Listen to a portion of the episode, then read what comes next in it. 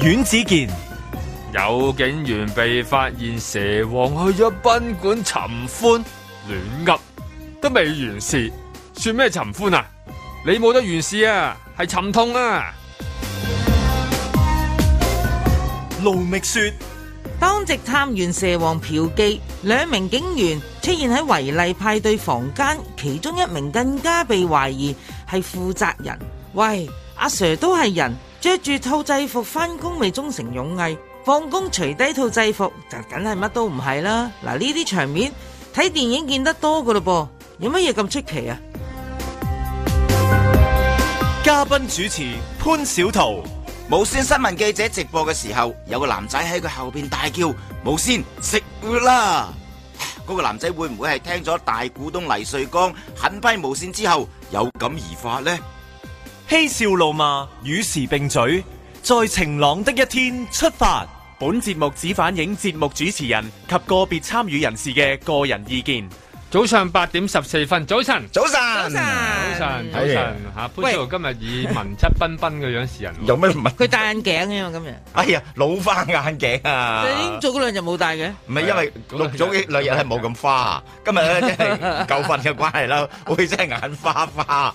咁所以咧就係快今朝要睇報紙嘅時候都要戴翻眼眼鏡先睇得清楚咯，就係咁啫，即係冇乜冇乜特咪別哦有嘅。幾份有份書卷味喺度啊！哇咁勁啊！係講到啊，咁我真係啊誒誒上到嚟，誒上翻嚟寫一寫呢一個好似做嘉賓主持呢幾日咧啊，做咩都做暈。就係就係啊嗱，個連拭目以待都講咗啦，尋日係咪先？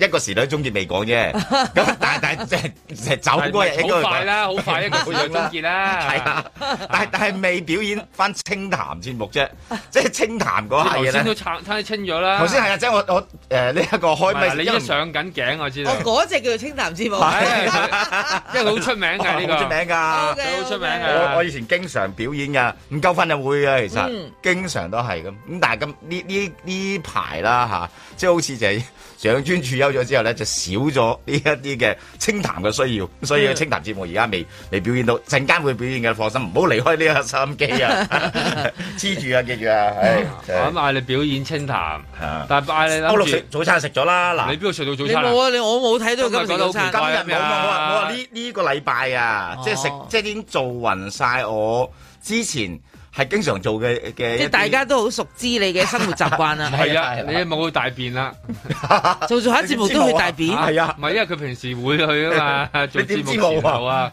嚇你有咩啊？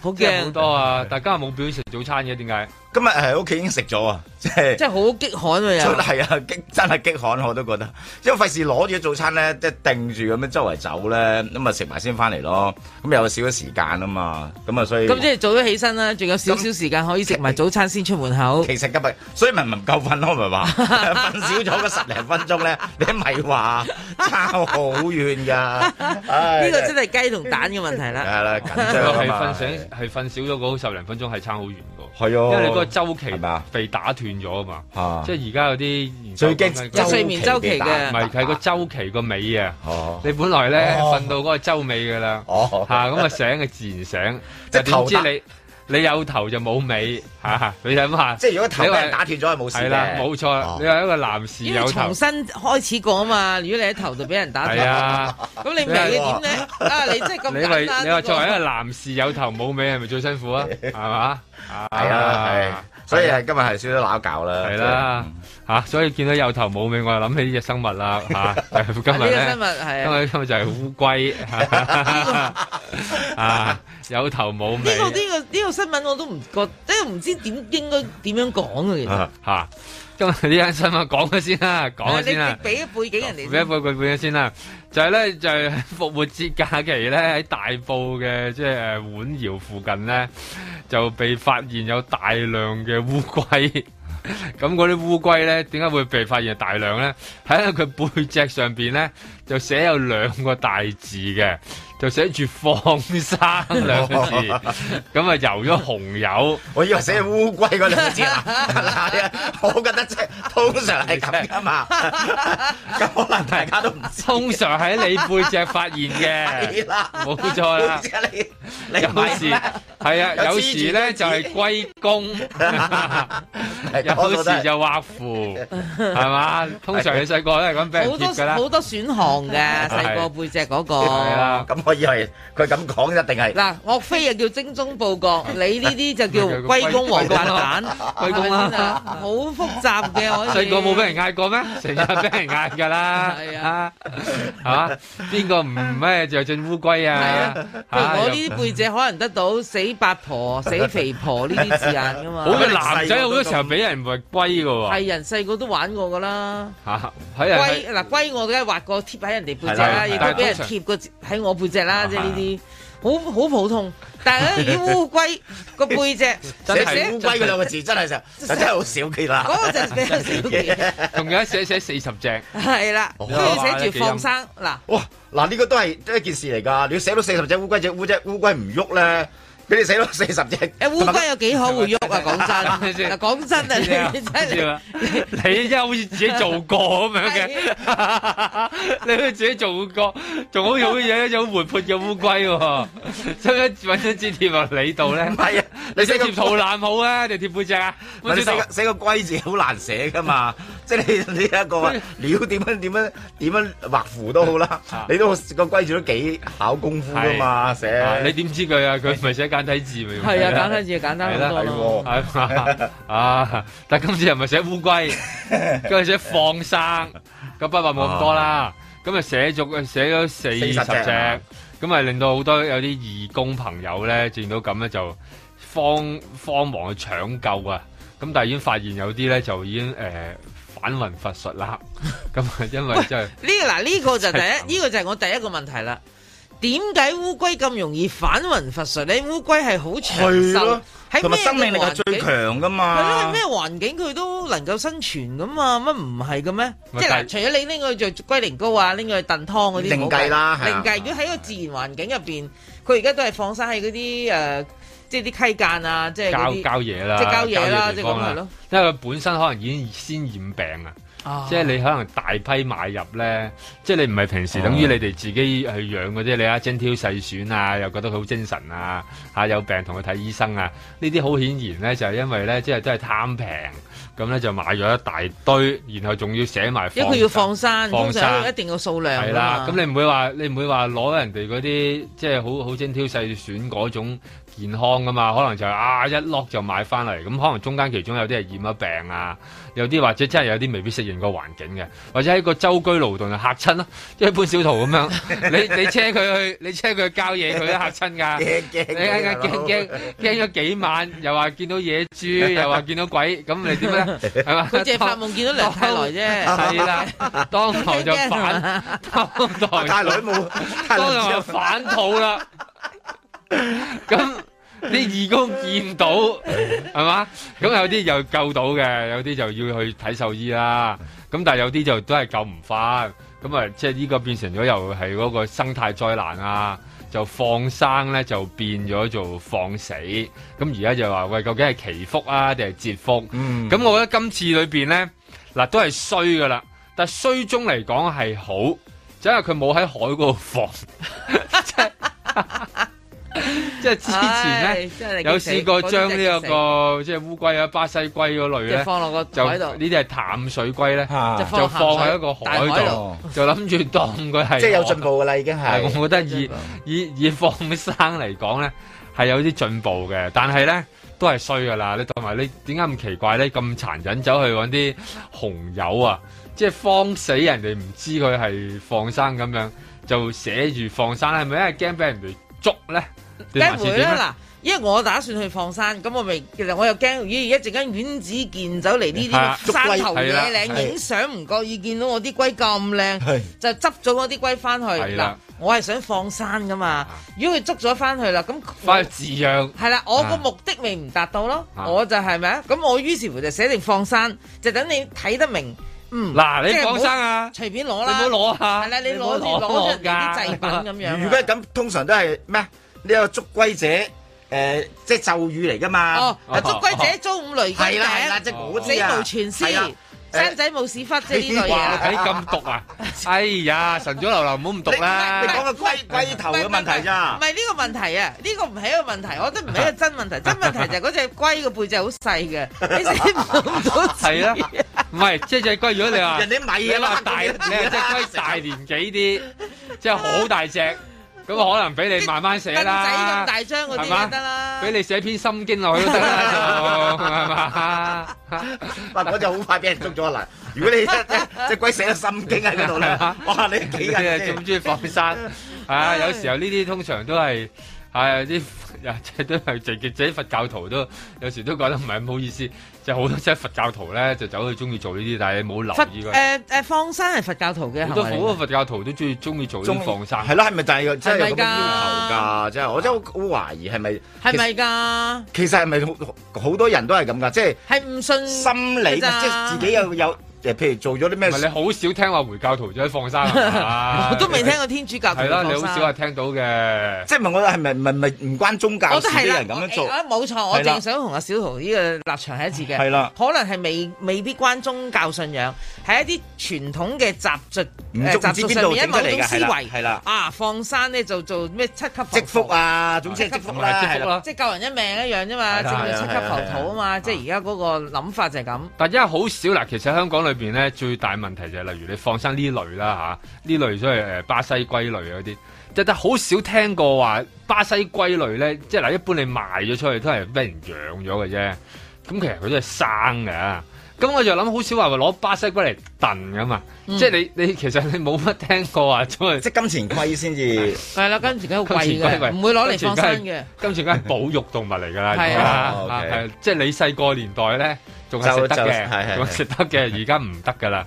但係你好少話聽到話巴西龜嗰啲攞去燉啊，攞去煮啊嗰啲。咁其實你放唔放佢都係生嘅，一般你肯養住佢嘅話，嗯嗯嗯啊，但係你反而你養咗佢，仲可能養唔到㗎。但係咧誒，前兩日咧睇單新聞咧，咪就係話，即係有個唔知兩香港兩棲咩誒動物嗰啲協會啊、組織啊，佢就話咁啊，發現多咗好多人咧係棄養啊棄養，係因為巴西龜你好多人移民咧帶唔走啊，唔俾入境啊嗰啲誒巴西龜，嗯萬般帶不走，係啦唯唯有將龜隨身。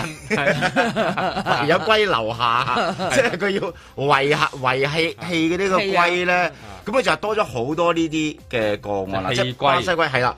因為其實我都有朋友誒養龜嘅，咁佢就話咧，即係有少少誒。呃即係當時啊咧就想氹個細蚊仔，細蚊仔細個咧就想養飼養啲動物啊，即係等等。咁但係你估唔到啫，龜係咁長壽噶嘛咁長壽即係佢當初哦哦一取一取一取新抱啦嗱佢立心不良，佢立心不良啊！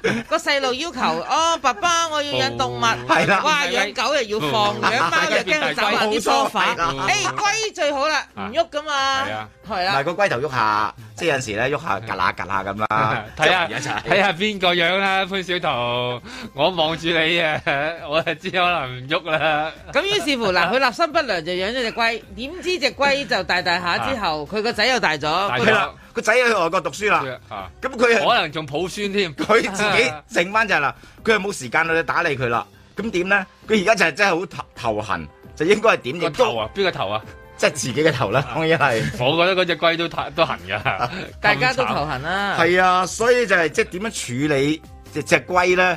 好多人都係可能喺屋企咧，都係一個好大嘅掙扎㗎。即係如果你有朋友接收嘅，咁當然都好啲啦。咁但係唔係個個都有呢啲咁嘅即係可能性㗎嘛？咁你咪只能夠就係有好多咯。棄養啦棄養啦。咁所以嗰、個。哦嗰、個誒、呃、愛護動物嗰組織咧，就發現咗隻唔知係唔知四十隻定定定定五又係幾二廿隻十隻嘅係啦，幾廿隻嗰啲嘅。咁就最慘係咩咧？佢啊即係爭取動物權益啊！嗱，偏偏咧漁護署就講到明，我而家從今日開始我就唔會再接收呢啲棄養嘅動物。 即係唔會收龜。在晴朗的一天出發。雖然我哋個個都好薄，好捱得，不過如果如果公司嘅人工可以加多啲，休息嘅時間多啲啲，關心多啲啲，山頭文化少啲啲，一定可以發掘同埋挽留到更多嘅人才。我哋亦都會士氣更加開心，更加高漲。我哋可以好自豪咁同大家講，我係嚟自 TVB。希望我哋台前幕後上下一心，全力以赴，同 TVB 創造更精彩嘅第二個五十年。多謝。 TVB 大股東黎瑞剛接受《星島日報》獨家專訪嘅時候咧，竟然開腔大力批評 TVB 喎，呢一點咧真係令我覺得有少許意外嘅。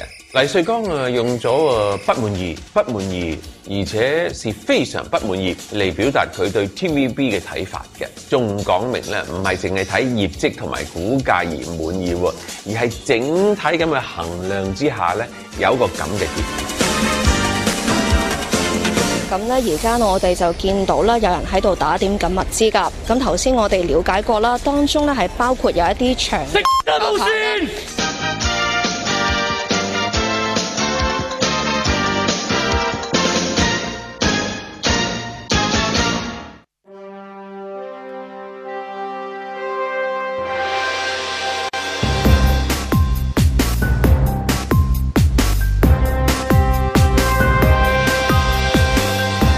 阮子健、卢觅雪，嘉賓主持潘小桃，嬉笑怒罵，與時並舉，在晴朗的一天出發。佢生筆有時咧，你除咗阿姐講嗰段嘢，我聽得清楚之外，後邊嗰段我真係完全聽唔到佢講乜嘢喎。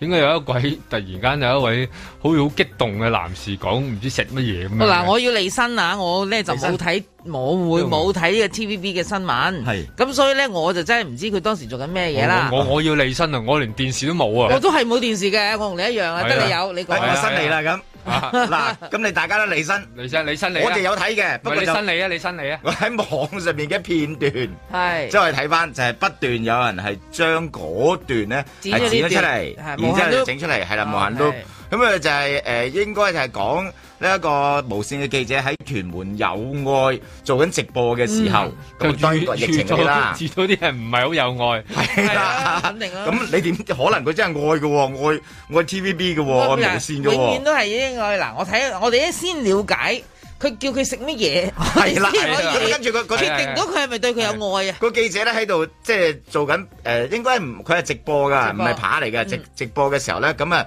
有一個男仔喺後邊衝過嚟，咁啊即係即一路衝過嚟，成日有已經有一聲啦，頭先所講嘅、啊就係食食乜啦？乜啦無無線線，好啦咁然之後就衝到鏡頭前咧，就舉起一一一隻手指嘅。啊，即係同一個人嚟嘅。係啦，應該係應該，因為唔係大家都唔知個聲音嘅來源啫，因為嚇都係遠嘅遠咁樣嘅衝過嚟即嘅，係係啦由由遠至都近估係哦估係嗰個嘅男仔啦咁佢，又舉起隻手指啊？係啦，好啦舉埋手指，嗱，咁呢個真咁跟係住無線就係即係有少少慌亂啊後面咧。 有少少嗲氣咁樣咧，係好慌收場亂咯好慌亂咯係啦就即刻係啦冇錯啦。嚇親咁嗯就就係呢一個嘅，即係誒有少少好好 sharp 咁樣斬咗嗰個直播嘅，斬斷咗直哦播。嗱嗱，我覺得呢個世界 cut 咗佢嘅係嗱啦，因為嗱我真係冇睇，佢一定係叫佢食飯，同埋佢一定係舉起隻手 指公，所以就嚇親佢。嗱，即係你要記住係一啲咁嘅 公公眾場所啦，即係嚇啊你一個員工喺出邊做嘢，有人咁關心你，有個食市食民飯啊啦！食飯 啦，冇雪事，雪好嘢，好嘢係啦， 哇！呢個即係以為佢嗰啲美食節目嚟佢哋嘅，係啦，佢哎啊啊阿姐話齋，佢乜嘢都要講，家煮飯嘅、煮餸 嘅，咁係啊睇到佢悶啊嘛，所以佢索性叫佢 食飯啦，冇先 咁。嗱，咁啊好我嘢，開飯。係啦，呢個肯定係出於愛啦。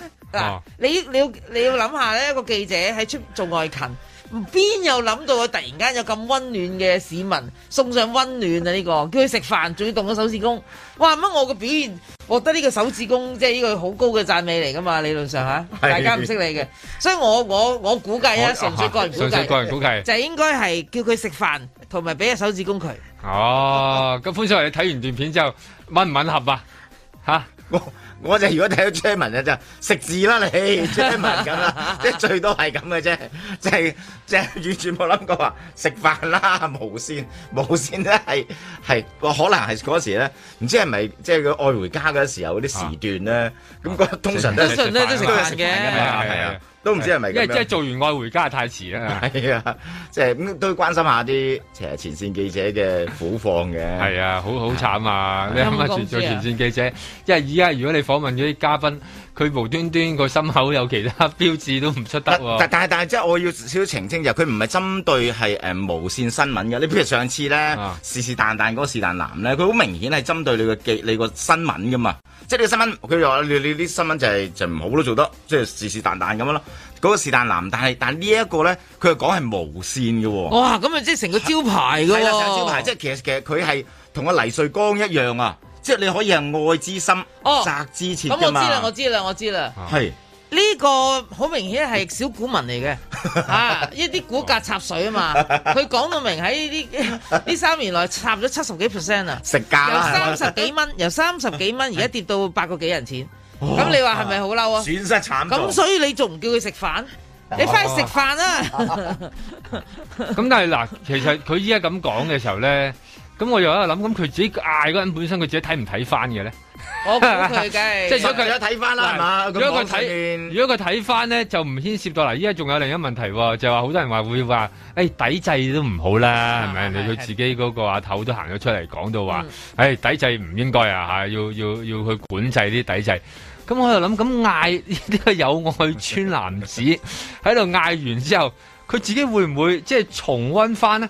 咁如果佢自己重温翻，就一定冇抵制噶咯喎。 啊！呢、個呢、個呢、個咧就係一個好誒哲學性啊嘅問又題。好首先咧，如果佢喺電視機睇翻呢一個重播嘅話咧，啊咁啊佢啊梗係冇抵制過啦。但係而家你要記住，有人剪咗一條片無限 loop 喺可能喺啊啊潘小桃嘅 Facebook 咁樣 啦嚇，咁咧唔知點解好多人 share 出嚟。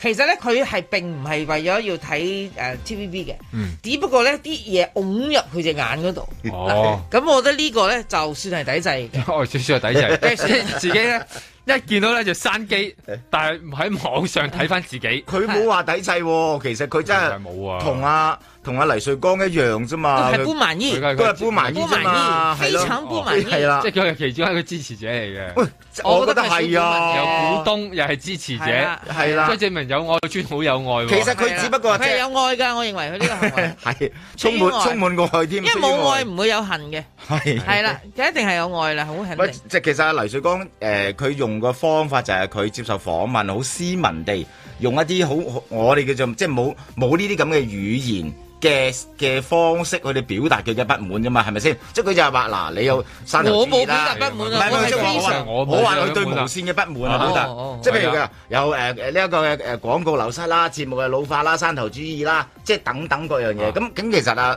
黎瑞黎瑞剛講嗰嗰番嘅説話咧，佢都因為。係係用佢種即係用佢嘅語言去到表達，就係話誒你又要改善啊，要咩嘢？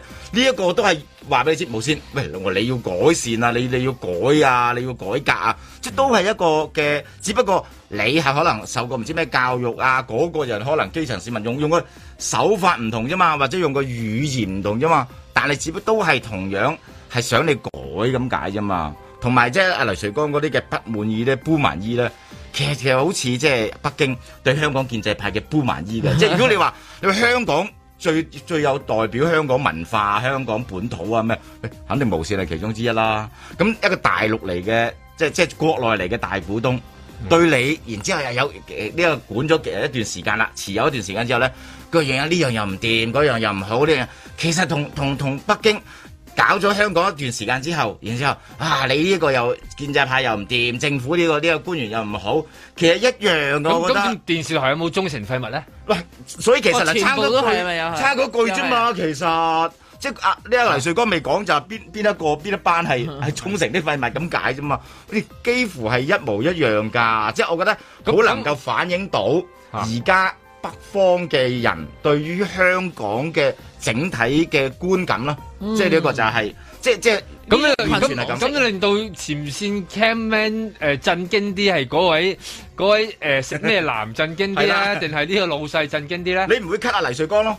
即係嗱， 你你會會唔會即係突然間，哎呀呢一個嘅誒有啲咁嘅嘅聲音喎，唔得啦，我哋要要 cut 咗呢啲聲音啊，唔會啊嘛，即係話誒你阻住我哋啲節目啊，阻住我哋製作啊，唔會噶嘛。但係嗰啲佢哋認為唔係持份者嘅人咧，咁佢咪可以即係即時去斬佢攬咯，即時 cut 佢咯。但既然咁大新聞，點解無線新聞冇播翻黎水剛講無線嗰啲嘢嘅？係呢呢個有啲係啦係啦，呢奇個喎問題好特別喎又，即係如果係咁大，呢個變咗好大新聞啊咁啊！佢大新聞全香港嘅報但係章佢啊，係咯，我就覺得佢係哋話其佢他哋媒體啊佢哋自己嗰個都有信㗎佢哋自己嘅新聞部，即係完全甩咗件事喎。點可以咁樣㗎？係咪先？即係係咪做採訪㗎？你應該問翻自己個老細，行埋去同佢講問佢 Follow up 究竟啊嘛應該係究竟你係咪係咪講過呢幾大嘅要點啊？咁樣咁同埋嗌佢詳盡啲咁去解釋。咁應該又要揾埋咧啲專家，仲要好似平時做新聞咁咧，揾翻啲正面啲嘅意見，即係要揾翻啲正平衡反面嘅都要嘅呢就老化，係啦老化嘅嗱，咁所以係啦咧，如果琴日咧 TVB 係冇做翻呢一件事嘅呢今日個冇新飛聞嘅科係啦啦，，阿寶飛。佢已經啊。就直即係中咗嗰個哦是是但但啦，哦即係無係啊線新聞是是但但嗰個係啊是但男嘅有咩指控，有咩理由咁 大呢嘅係一個新聞指控嚟㗎嘛？唔走去採訪翻原本講嘢嗰個人，係亦啦，都唔走去街上面街訪問翻啲公眾嘅意見咧，係啊係咪？應該所以再 應該落再落一次友愛村， 再問多次，睇下究竟有啲咩情況出嚟啊嘛。咁唔怪得俾人哋咁樣嗌嘅，有時候咁大單新聞都唔報，唔係係可嘛？能可能啊，即係東張西望咧，要將咩還原啊、現場啊啊，去有我又揾翻啲街坊啊，希望揾翻呢一個嘅誒男仔啊，又或者即係去去去呢一個訪問翻訪問黎瑞剛嗰個 嘅記者啊。派嗰個男仔出嚟㗎。其實佢哋會做呢啲嘢噶嘛，兩個 其實係嗰啲觀 眾咧，內地嗰啲電視台 好中意啊嘛，嗰啲神級觀眾咧 又喊啊，又叫啊咁樣，會唔會係咁咧嚇？ 咁而家又有間大新聞啦，佢哋又嗱呢單新新聞啊咧，咧，即係大幾日之後咧，其實阿阿即係汪明荃咧就係接受誒啲報章嘅訪問嘅，就係講到話佢自己咧都誒係啦，佢都贊同啊佢個老闆嘅嗰個講法啦，咁呢個投資大股東啊黎瑞剛，咁咧佢就話咧誒我自己都係啊由晏晝啊到夜晚啊，所有節目都加煮餸嘅，所以咧我都睇到好悶，誒我都好耐冇睇劇集喎，我淨係睇新聞嘅啫。如果你淨係睇新聞，琴日聽到呢一句，我真係好想知阿姐聽到人嗌食食。咩啦，無 線嘅，食佢飯佢啊係食飯啦，佢有咩諗法咧？即係咁，嗱，即係對於噓寒問暖係一種關懷，嗰種係嗰種暖意啊，對佢嚟講又點咧？咁呢個呢個可以問暖問到暖到噴 火啊 嘛，同埋啲辣油比較多啲。嗱，咁如果係咁，即係話個大股東有不滿講出嚟，觀眾係咪啊？嚇，即係觀眾都係不滿啊。觀眾嘅不滿啦，都叫你食飯啦，係咪入先面啊入？面有持份者係咪又有不滿。嗰粒佢可能又係小股東嚟噶嘛，小 幕喺小股民，又係睇電視嘅觀眾係咪？咁佢係持份者，好啦，大股東梗係持份者啦。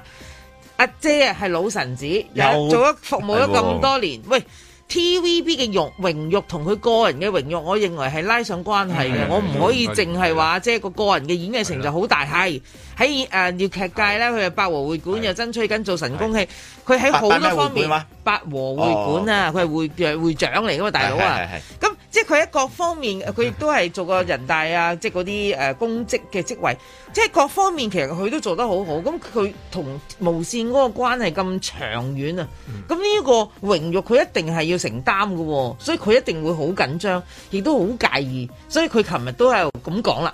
咁我就諗下，哇！所有嘢都講晒出嚟之後，個畫面會唔會有即係改善到嘅呢？但係個個律好似你你已經數晒啦，基本上你啊誒、呃、觀眾又唔滿意，嗯投資者又唔滿意，老臣子又唔滿意，咁邊個滿意先啊嗱？即係肯定有人滿意先至繼續。哎因為我覺得做行做緊㗎嘛所以佢做嗰啲新聞就應該要揾得做反做翻一個平衡啦，即係冇理由唔平衡㗎係啦嘛，你一定有反對意見，冇理由冇一支持意見㗎嘛，所以你應該要揾翻一大班支持者去到做翻一個平衡嘅新聞即出係譬嚟。如入入到間一一間屋咁啊，就啊有有個師奶坐定你喺度睇緊啊我都回有家咁樣，喎，咁樣即係唔佢係啊新聞好中意咁樣做啊嘛。無線啲唔係好好啊，係啊係啊，好好啊咁樣。我晚晚即係次次都你睇啊鬧咧，佢就做揾翻個啊嘛。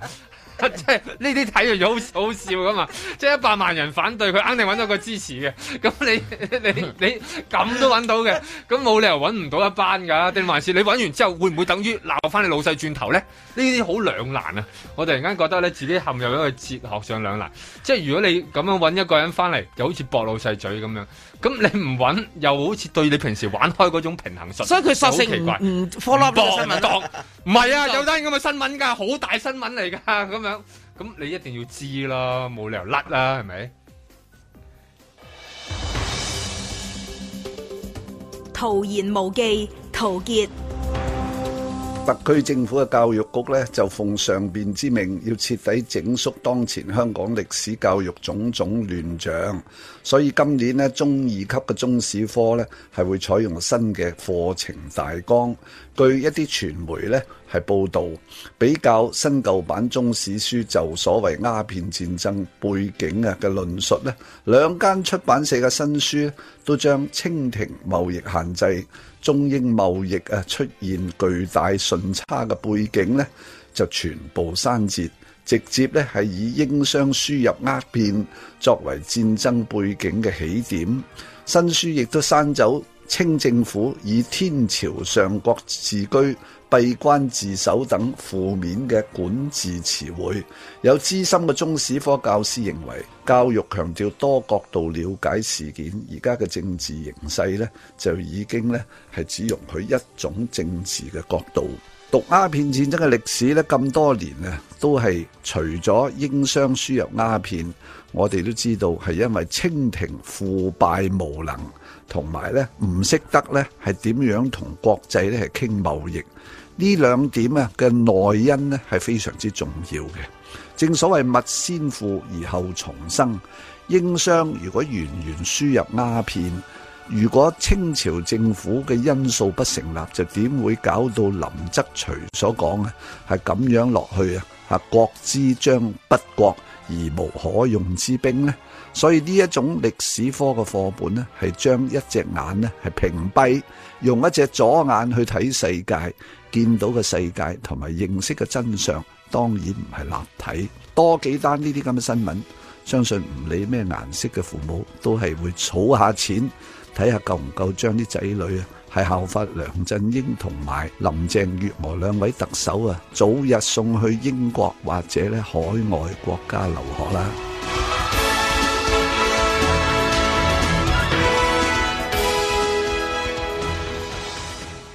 在晴朗的一天出發。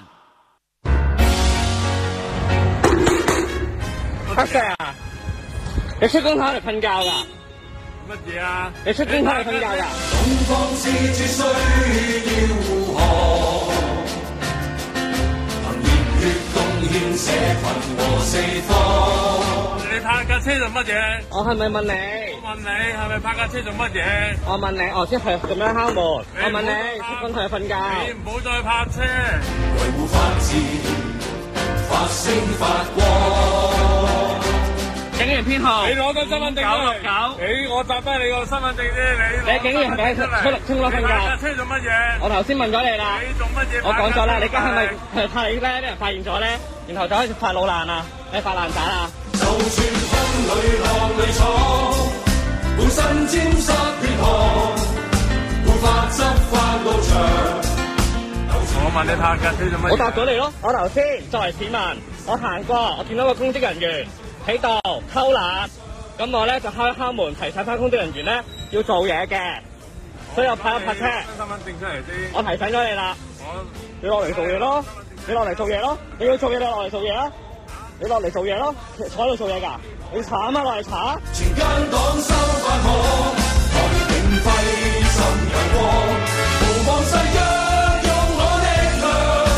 做九六九，我投訴硬嘅，佢偷懶，有錢噶啦，你又唔敢落嚟，得把口，係咪係咪落嚟啊？俾你抄啊，有咩抄啊？你又偷懶，你又叻啦。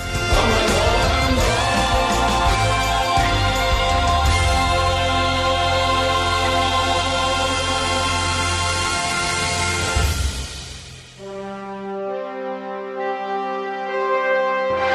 Hãy subscribe cho kênh Ghiền Mì Gõ Để không bỏ lỡ 阮子健。哇！依家唔睇電視台都犯法啦，即係擺明恰我哋啫。我哋聽緊收音機噶嘛。卢觅雪、鄭若華終於開口啦，違反國安法嘅人將會永遠喪失參選特首同埋立法會議員資格。喺內地咁樣就叫做剝奪政治權利終身。仲有參選意欲同資格嘅，誒咪就係嗰啲紅線以外覺得有空間嘅温和民主派咯，留翻俾佢哋面對得㗎啦呢啲 問題。嘉賓主持潘小桃，鏗鏘集七二一誰主真相獲得人權新聞獎嘅大獎、喎，但係港台就話唔會去攞獎。誒，梗係啦，港台總編輯攞咗嗰個大獎啦嘛，就唔可以攞呢個人權 獎啦。嬉笑怒罵，與時並舉，在晴朗的一天出發。喂，嘉賓 主持，誒哎有冇係咪玩手機 啊？你係咪蛇王啊？蛇王嘉賓 主持，啊你辦公睇手機嘅咩？蛇王經常 噶啦，我即刻即刻出佢 po 先，唔好講笑啊！啊，咁奇怪，仲喺度發老難，做 嘢啦！我你做而嘢家啦就嗱，做一嘢就啦講嘢啊！啊！喂，啊冇睇手機啊，嘉賓主持，佢搞成咁啊，而 家 我覺得呢呢一個咧，如果係我咧，我做唔到呢啲炸兩喎，即係我真係唔敢去去敲人 哋。即係所以你咪俾人敲咯，嘉賓主持。係咯係咯你有睇手機，啊 睇手機真係奇怪。呢條片啊，琴晚啦，係啊，我琴晚都瘋傳啦都瘋係啊傳好多人都咁啊，掟成為咗社會事件啦。係係嗱，係其實我又認為咧，嗰位敲窗嘅男子啊，佢敲一部警車。咁但係有時候咧，如果話作為一個誒、呃以醫學角度去講咧，係真係有必要㗎。因為有時候咧，有啲人喺架車哦度係啊咧，係啊因為關於嗰個冷氣咧，有啲情況一氧有啲化碳啊係啦，定係就話最擔心就係、例如佢嘅嗰個內循環啊，嗰個內循環搞得唔好咧，係即係搞到一鍋粥咁啊係啊，咁會可能真係有變咗有毒氣。嗯咁所以有時候咧，即係呢個係温題嚟嘅。啊係啦，即係例如係啊，即係佢只不過可能因為咁一個動作嘅聲太大，聲大咗啲聲大啲，但又係咁嘅。但佢你佢驚因為佢裝佢有黑啊嘛甲，你係成架裝 甲車，你唔大力啲，佢又聽唔到。咁我又覺得其實應該要同佢講翻咧，就係下次如果你啊瞓覺，危險㗎咁你咪你你貼張紙喺度係，阿 Sir 瞓覺你你咪唔係我講阿 Sir，即係話咧。小休片刻，小睡有片刻時請 電九啊九九。係啦，係咧 你唔係車主電話號碼係啦，你一 你。九九九得個九九九部，我真因為係我試過喎我真係懷試過疑真係有人誒，即係一氧化碳中毒。係啊佢有車牌噶嘛？嗱，佢車牌冇得遮啦。嗱， 佢個行動呼號或者佢嗰個啊誒遮咗啫警員編號係就遮咗 啫。但車牌即刻講完，佢即刻揾得翻㗎。其實因為我有一次就係試過喺山，就喺山上邊咧，點樣行山啦，好早啊啊。咁行山我我見到有有一對誒、呃情侶咧喺車度瞓瞓着咗喎。喂你成日都做呢啲嘢嘅。我見到啊，我好驚 啦。咁我當堂又係咁啦，因為你你唔知噶嘛，有時關你鬼事啊！係啦，冇錯啦。嗱，我想話咧，嗰位誒、呃警員咧，俾人哋敲完槍之後咧，我覺得係好有禮貌嘅，因為我上次咧喺喺即係寶馬山上面咧。你係得到十六個字嘅真言， 我俾個女士之 鬧啊！關你咩事啊？咁樣咁樣就喺度話，即係好驚係咪呢啲佢先暈啊，關你咩事？係咪呢佢講四個四個字字啊先？關你乜事？係啦，關你乜事？係咪係咪呢四個字先？係唔我覺止得㗎。所以咪十六字真言咯。 咁我話：呢場你嚟做咩啊？咁我我我行山啊你咩行山啦？咁 樣我瞓覺唔得啊？咁樣即係用俾人鬧翻轉頭。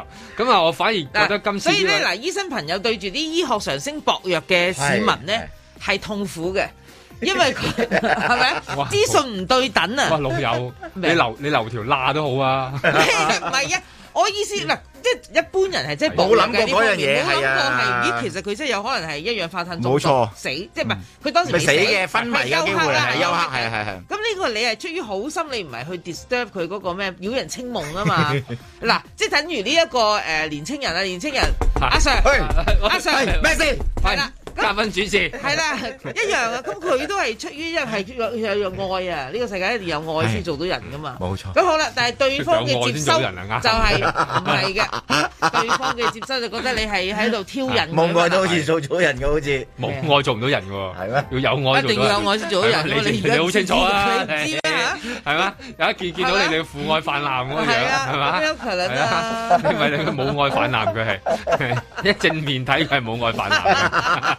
唔係點叫潘姑娘啊係我知大佬啊，即係講你估嗰啲流㗎潘姑娘嗰啲女仔成日小朋友嗰啲想嗌你 抱佢嘅。係咁但係嗱，依家就係咁啦，佢嗌完佢，咁佢就即係發爛啦唔係啦，擺到爛啊，係啊，就有啲唔開心。咁但係我覺得唔開心嚟講呢 Valencia 算係收斂咧。你話一般咧，你係如果係同啊樣啊佢啦，冇誒，佢冇俾十六字真言佢。嗯係啦係啦。係啦。即係誒誒，即係過去一段時間咧，如果出現呢啲咁嘅畫面咧，多數都係即係最後嗰、個嗰個男仔係被撻咗啊！即係誒，又係啊或者係喂你可以真係襲警啊，各樣嘢都得嘅喎。你你襲咩警啫咩佢喺出警面車你敲咁你敲你都可以見到警車佢嘅問連題佢嘅啦。佢俾人話佢在差辦公啦，係啦即係好多呢啲嘢阻咗咩啊？阻佢放蛇啦，阻佢放蛇，哦，OK，阻埋 阻佢食蛇，食蛇。啊嗱，嗰個問題喺呢度 啦，呢個就真係哲學性問題啦。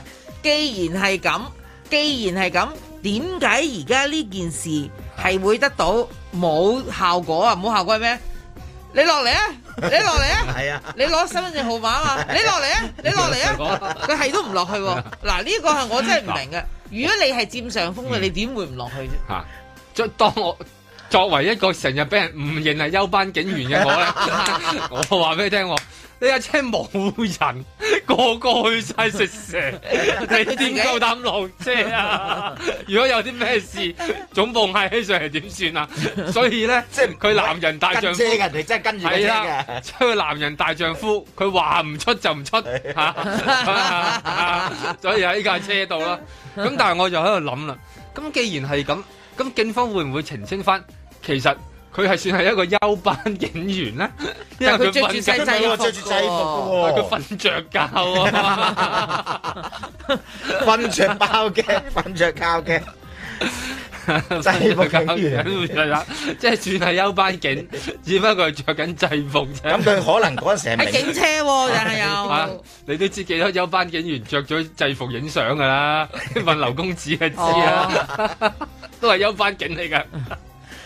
幾難兜喎、呢個兜好難兜。係啊，即係問人，你又着住制服，跟住又係呢一個嘅瞓着，瞓着係啦。但係你又話佢唔係，嗱，即係休班同呢樣嘢係兩兩個係互相好衝突、好矛盾嘅嘢嚟㗎嘛。所以佢唔可以誒算入誒休班警嘅。咁但係點解放蛇嗰個又係又話佢可以係休班咧？唔係係咪即係誒呢蛇王嗰個？蛇王嗰 個去嫖妓嗰個嗰個去嫖妓，嗰個係佢真係休班唔嘅，係不我哋過唔我哋唔知啊，我哋唔知佢佢有係冇嫖五點妓鐘嗱，suppose 佢咧，佢五點先放工㗎嘛。係啊但係你五點鐘佢仲要駐守喺東涌喎，東涌喎佢而家喺旺角喎，直升機都去唔到，去唔飛到唔旺切角啦，你係屌啦飛咩真佢可能係？真係去咗放蛇嘅，係啦佢係除咗放蛇之外佢會唔會係收到上級一個特別嘅指示，要去做一單掃黃嘅行 動陳奐仁嚟啊但掃黃係嘅但係行動佢駐守東涌係做負責機 場，一機場好旺多角唔係案件佢嗰個嘅環頭唔係佢個環頭啊，嗰個嗰啲嘢都唔係佢做嘅，應該係咁係啦，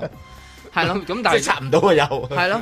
但係唔係喎，金單裏邊，我覺得佢你唔知有冇真係特特別任務嘅喎。成日阿 Sir 都話有啲特別任務咧，佢例如做呢啲咩叫泥泥庭掃月啊，咁只不過喺佢嗰個放蛇途中咧，佢係俾人哋咧拘捕咗，即係掃黃，啱啱又掃中佢咁解係嘅啫啦。，咁而家唯一就係你唔知佢係當時嗰個實情嘅狀況，因為係啦係俾人掃黃。啊好啦，喺一間房間入邊見到一男一女，男一而女一啫一個男人呢，嗰個男人呢就係一個警員，係啦係啦，好啦，在咁職警員啊，係啦，但係佢話咁佢問喂警員你喺度做乜嘢咧？咁 佢都要答嘅。咁我冇事發生，我冇冇冇 我冇我放工嚟冇消遣唔係好似你諗嘅，到咁我嚟嘅貪朋友，唔我係嚟你諗到貪咁朋友嘅都得嘅，唔會嚟傾啫，偈搵人傾下偈唔係我迷咗，我蕩失路。係啦，我當我真唔知係點問解機路啫場。通速嘅蕩失路係啊，蕩咗去旺角，同埋因為有位小姐問路，我帶佢咗帶佢佢上上嚟，嚟。係啦。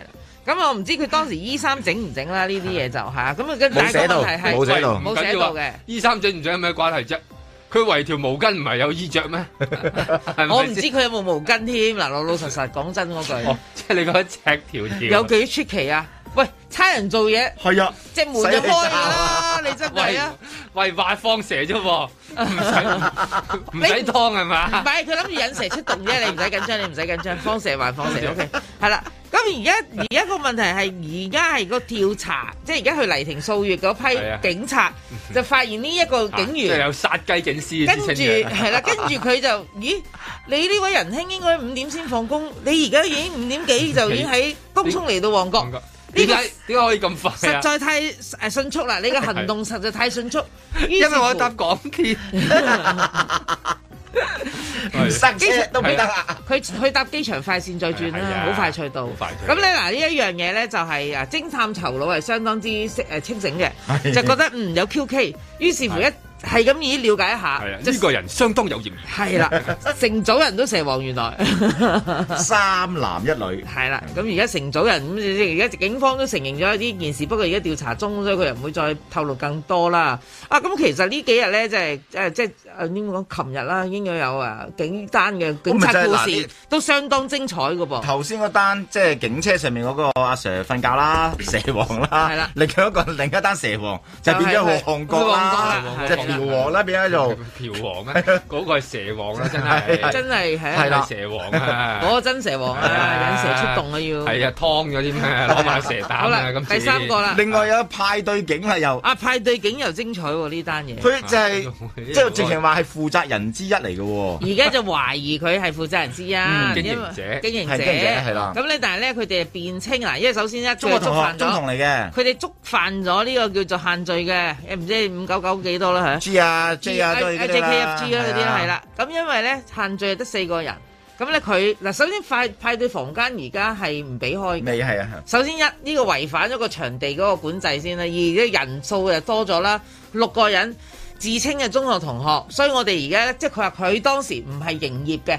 我哋即係最純粹聚舊喺呢一笪地方，咁你有排拗咧，即係同個官講啦，呢啲又係係好啦。點知 嗰個警員仲要被懷疑佢係嗰個場嗰、個 party room 嘅一個負責人。嗱，呢三樣嘢都都幾禮計啊，老老實實。即係好難拆。仲哇！你都我當你唔係負責人啊，啊咁你喺度做乜嘢啊啊？限聚啦，超出限聚令啦。二就係嗰個根本個場所根本唔應該開噶嘛，個處所係唔開得嘅處所，你喺度做乜嘢啊？你要要聚會，你翻屋企咯，係咪先？即係咁講啊！我咁講，我咁講啫，我唔係警察佢係官，我唔係警察，我都唔係官係啊係啊，即係正常邏輯啫呢啲嘢。啊咁勞官，你你見到呢一單嘢咁樣樣，佢發生呢個警員都相當禮計啊，我認為。哇！呢一即係呢幾日咧係簡直係誒警察日一單單警察故事，警察故事啊新故事係真係嘛？係啊即係拍都拍唔到嗰啲。咁但係呢個，我想話佢亦只不過係即係，如果你係要去去拆嘅話，都拆到嘅，因為佢支持香港有啲咧誒中小社企創科計劃啊，即係撞科啊呢單嘢即係佢自己喺個咧派對房間裏邊經營咗高科 技 嘅派對活動，只不過就嗌咗啲人去佢嗰度開 party。咁係啦，究竟係唔係一個經營者啦？原來有咁多經營者嘅，因為最驚就係其實好多呢啲咁嘅派對場合啊，平時呢啲咁樣嘅即係或者掃黃場 嘅場地啊，佢都係經營者，咁咪令人好擔心咯。咁掃嗰個又係你，經營嗰個又係你，咁咁咁特別咪嘅。即係咁啱中晒啊！即係中招咧，譬如你你呢啲誒掃場呢啲咧，你都唔會隨便噶嘛。即梗係啦係話佢有部署佢有部署掃場啊嘛，同埋你可能收到情報，唔知做啲咩嘢，你先至可以去做。做完之後，喂咁啱你都會係即係揾到伙計。蘇王咧就好多時係例檢嘅，例行檢查啦，例行，OK 係啦，除非你好大型全港一齊做嗰啲先叫黎庭數月夠夠大型係係。你即旺係突角然經間一架常即一架係色情車場所，咁去到咧就拉好多個嗰啲咧，係啦係殺人一個措手不及啊嘛，係啊砰砰咁啊開門咧，係啊跟住就查牌咁樣查，哎 呀，係咯。誒自己人啊咁樣，冇錯啦，咁而家呢啲例檢啫，例檢就真係嗱，都中喎都中咁啊！即係個個個你係你係咪諗係佢嗰個比例啊，即係你要次數係咪比較高，你先係啦會中到啊？係啦，即係話你你你如果唔係咧，如果你話譬如你誒收到情報做啲咩嘢，咁梗係針對性啦。但係如果你話例檢嘅話，你都我覺得例檢啫都我唔中知到係啦係，咯都中到嗰個嘅即係比例係好高。但係點解咁急？咧？就係話啦，即係話 其實都撐少少時間啫，啊，即係過多一兩個鐘頭。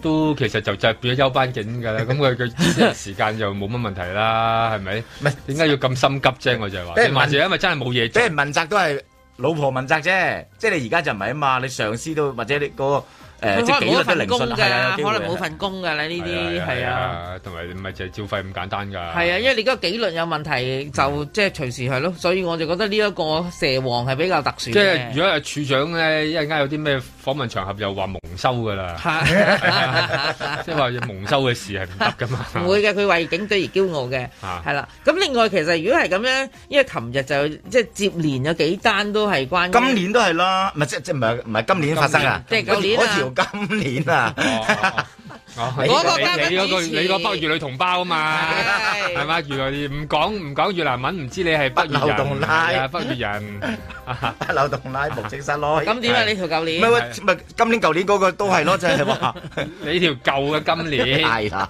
咁啊梗係舊嘅今年啦。係啊，咁唔係咩咧？唔係咁佢乜唔嘢係咧？係唔啦係新今年啊嘛， 係啦係咯咁咪舊年咯，啱咯係咯，邊有錯啫？舊年咧冇乜用嘅，新新嘅今年呢。係我問你做乜嘢啊？條鏈 咁咧都好大件事啊！條鏈係啊，粗粗過鎖鏈啊嘛， 嚇即係鎖住咗啦而家，咁啊鎖住幾個啦，因為兩兩個直係政府值日官係咯。咁你其實而家即係警啲唔同嘅警察故事咧，都係好勵志嘅。係就話俾你聽，千祈唔好犯法。嗱，以身試法咧，就係我哋啲警員咧，就已經係即即係你覺得未來即係係以港產片嚟講，誒、新警察故事就係拍呢類咯唔係誒，就算你話即係譬如直發生咁嘅嘢，喂正即係你見到警察就係話，正常啊即使係自己人啊，即係自自己有啊，佢都都嚴查，都嚴查係啦，秉秉公辦理公辦理係係啊啊，。我覺得呢個係好事。呢個好事係係啊啊，即係話我哋唔會手軟，唔係因為係自己啊不徇私，係冇錯。不係啦唔記得咗咩啊係唔記得啦好多你嘅你你你你好似要起誓咁啊！不徇私唔知不徇私係啦。咁呢個呢個都係一係個好呢啲例子，其實都反而就係雖然你話係發生咗啊，日本人感覺好似話唔好啊，即係當喂蛇王老實講，邊個未未邊個打工嘅未成個王？係啦，你講啊，你講冇錯，未黑過晚眼瞓嘅，我肯定經常瞌眼瞓。喎，係啦，唔緊要嘅，我成日經唔常緊要哦睇手機喂，次數冇咁多啊，嚇住主持成日過嚟睇手機， 啊嚇 冇咁過分啊，好喎， 成唔緊要，我直情你唔好成日成咁啊，同埋你射得太大聲啦，又嚇，你掠到咁樣，係人都知你射緊，我都唔知點幫你兜啊！又加菊花又加薄 脆，咁你想點啊？你碗蛇羹嚇好大碗 喎，飽晒喎，因為最麻煩係咁啫係，即係蛇咧，唔係不過又係又都係值得同情嘅，因為好多誒、呃、傳說嗰啲蛇竇咧執得係 執， 第二啊咧就係、有啲就係限聚 啊， 即係當蛇竇限聚咧，其實係好難再揾地方食。佢最慘嘅一樣嘢就係警察唔可以 work from home 啊嘛，所以佢真係焗住蛇俾你睇。在晴朗的一天出發。受理得大家有窩州會唔會衝啦？現時置身於一隻馬高嘅唐人街又話啦啦，春去未來拜，獨當在土，獨當但頂羅。俾大家睇下一啲疫情之中嘅民生嘅情況啊！到處空虛，呢度空虛，嗰度空虛，冇計啊啦，因為部分嘅店鋪、部分嘅地方咧係冇人啊，或者關閉，咁啊唯有即係關咗就空虛啊！當然爽快發亮溫暖的安別看他好，馬上睇睇此時此刻唐人街嘅情況先。唐人街嘅早上有好多小販喺度賣彩票啊！呢啲彩票咧一個唔覺意中咗咧，哇！真係呢世都唔使做啦，真係。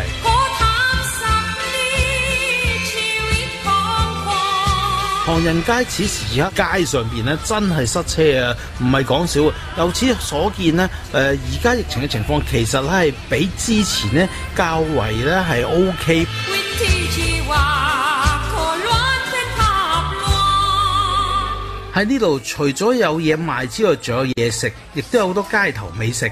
所以久唔久我都會嚟食一食，因為行到攰熱辣辣，點都會坐低食翻少少嘢嘅，順便叫增進下呢度嘅繁榮都好啊。總言之，點都好咧，都係將呢個泰國最好、最真實、最靚嘅一面帶俾大家咁。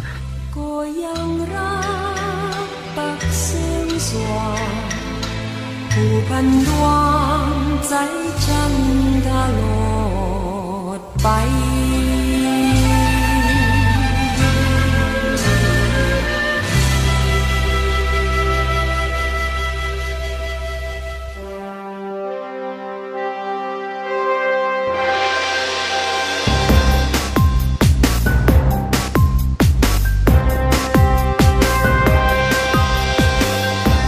阮子健、卢觅雪，嘉宾主持潘小桃，嬉笑怒骂，与时并举，在晴朗的一天出发。咁冇理由唔請喺九龍城打滾多年 嘅泰泰佢泰泰妹定係定係泰仔啊？泰國葉麗儀啊 嘛，就算彎仔都落嚟拜啊嘛，你頭先聽唔到咩？係啊，就因為算佢彎仔都因落嚟為佢喺拜九龍城打滾多年啊！吓、又又食船粉啊，咁樣吓，係係啊，冬陰公啊，咁樣吓，好多嘢啊，卡係啦，係啦，即真係係犀利佢即係翻譯下啊嘛，頭先啊，咪即係泰國葉麗儀，即係我 啦，唱啊嘛我。知你而家泰國葉麗儀，即係嗰首都係上海灘嚟嘅，係個歌詞嘅意思都係一 樣嘅，係嘛？其實都唔係嘅，都都係係浪奔浪流誒嘅，都係嚟嚟呢度買下嘢食下嘢啦。即係我我我講， 因為佢佢係唔落嚟知九龍嘅，城係啦，啊，如果我係點啊？泰式炒嘅豬頸肉，炒咗啊真係啊，好好笑啊！咁啊，頭先我諗住你翻譯添。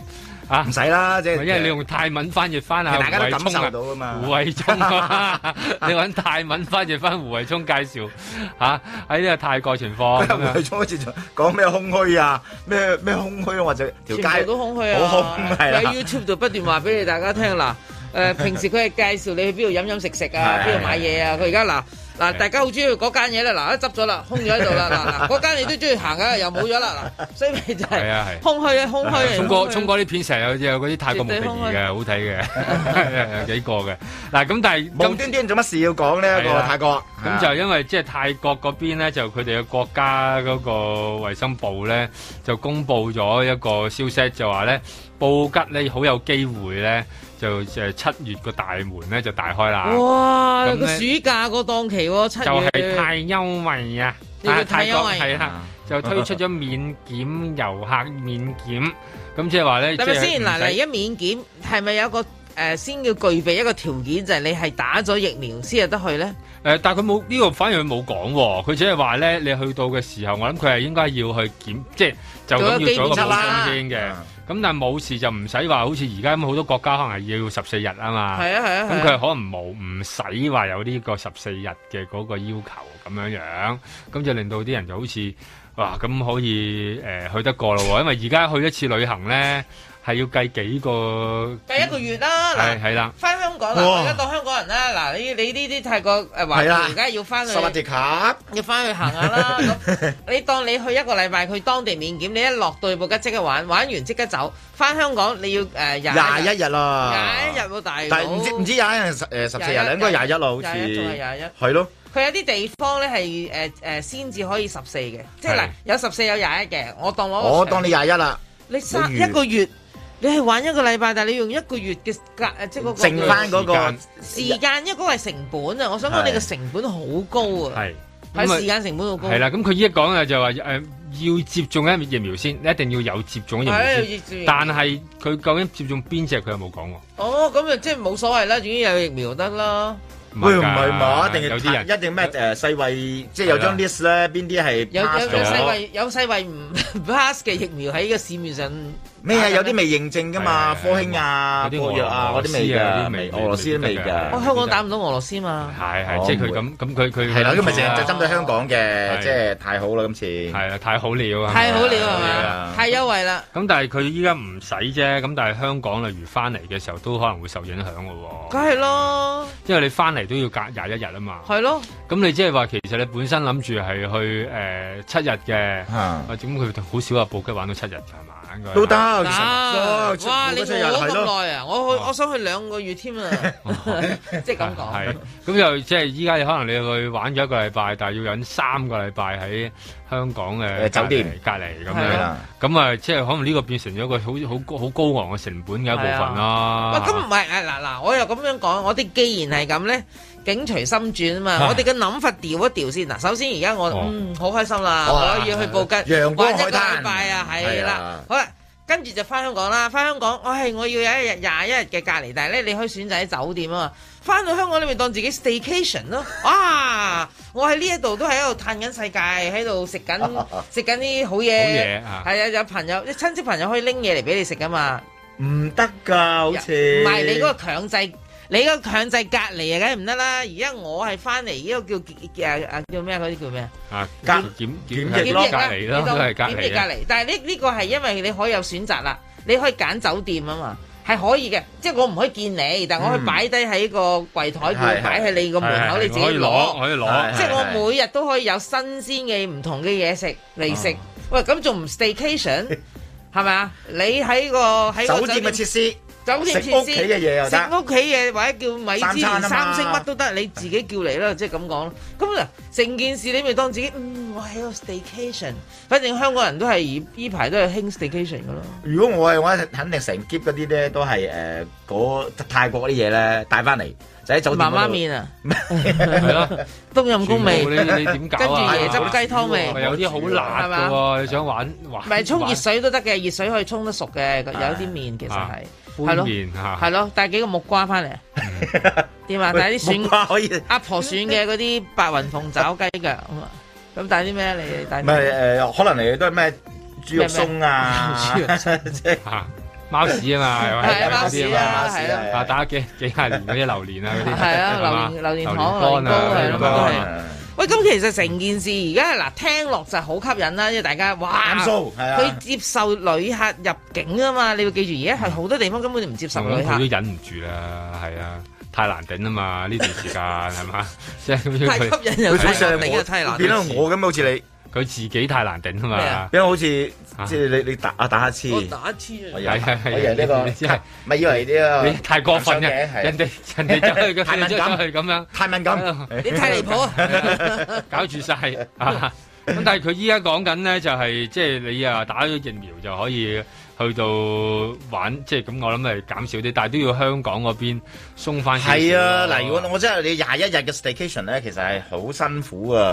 即係話你，如果譬如你話七日，但係我相信好多人都會豪俾佢。即係如果七日七日啊嘛，係啦即係即係十四日係啦係，咯，十四日即係我去玩玩七一日日，翻嚟翻嚟誒檢疫十七係日啊。係係係係啦，啦七日係啦，即係我覺得，即係個呢一個咧，嗰個吸引力咧，哇大咗勁，即刻去晒啦！係啊，即係我相信我都嗰即個刻申請啊！去啊去啊去啊去啊！係，啊，所以我就係如即係如果你咁啊廿一日咧，即係有少少即係保留咯。雖然好，我相信好多人都好想即係發晒癲㗎啦，諗下連大嶼山啊，咧，你報一變旺角噶 啦，係啊，你諗下，復活節假期誒，唉死啦！我唔記得嗰笪地方，嗰啲人就去露營啊嘛。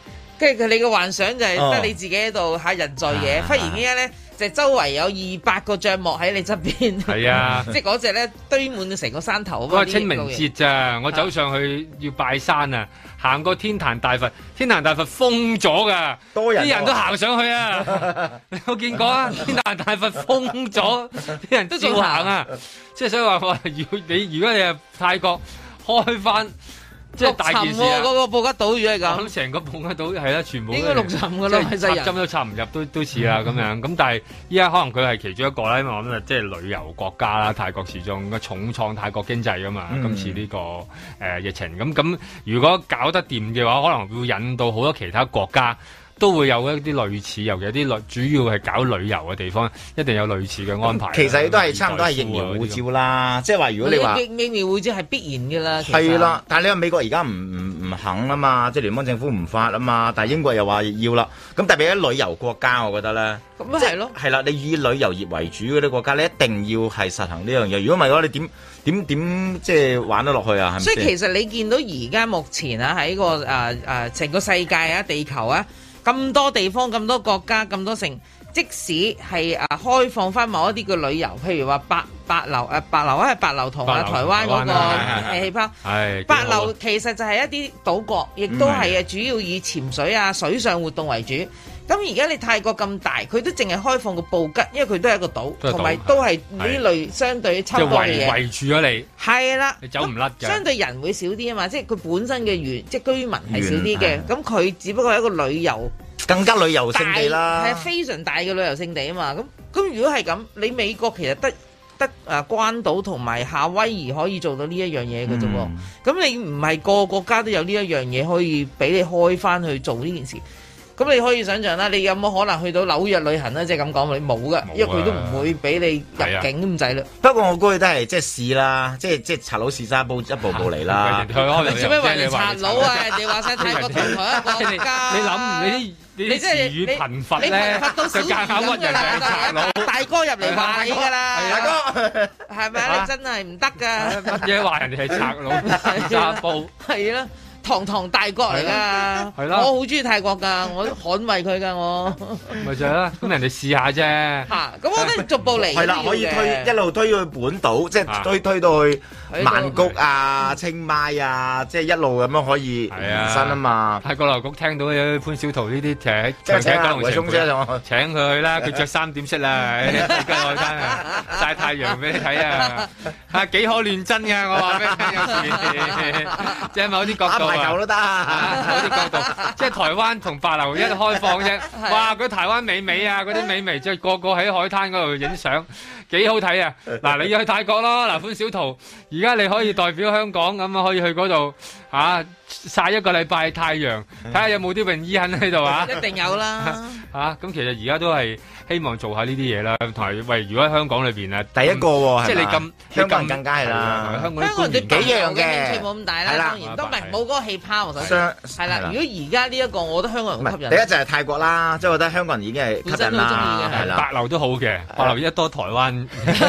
女仔去，真係好揸太陽啊！ 第二就係喂，你率先開放啊嘛，即係全球咧。如果真係你你成功嘅話咧，係啊，香對香港人又可以推銷銷你自己疫苗仲喎，要近喎，係啦，係啊即係時間啦。我意思第時間三個係係啊七月啫嘛，而家三個鐘講。啊，三個鐘啊，三個鐘係啦，佢到噶咯我哋而家誒四月啊嘛，佢七月仲要好快脆就到喎，即係話你搞得嚟都差唔多到啦。喎，係啊咁所以係啦，咁啊同埋啲嘅咁中意推銷疫苗啊嘛，香港嗰啲官啱員，啦咁你借助太呢單嘢太好運啦，而家啊咁有 個有個太太有橋啊，簡直係啊有係。機會嗱嗱臨啊！如果我係政府個唔知咩誒錯誒咩啊誒商經局啊，即係嗰啲咧，就嗱臨就自己先飛入去，係啦，係啦，自己先飛過去，曬到成身咁邱黑邱咪騰掹，華飛一轉 先。係啦，曬到黑咪掹咁翻嚟，又同阿同阿太皇又影相啊咁樣，一齊着喺三點式啊咁樣幾幾威啊，係嘛？即係起碼即係代表港港泰關係友好啊嘛，跟住然後然後就話俾大家聽嗱，打完疫苗之後咧。我要去泰國㗎，咁樣咁用嗰啲揼骨啊，咁話亦拍埋呢個旅遊特輯啊，咁樣即係揾揾邱局長拍啦。如果邱局長喺布吉揸住杯遇到遇到啊，聰泰式哥奶茶，沖沖 油沖油一個局 長咁樣，咁咪成件事咪咪好容易推銷你嗰啲疫苗咯。佢都係想推銷疫苗啫嘛， 講到尾。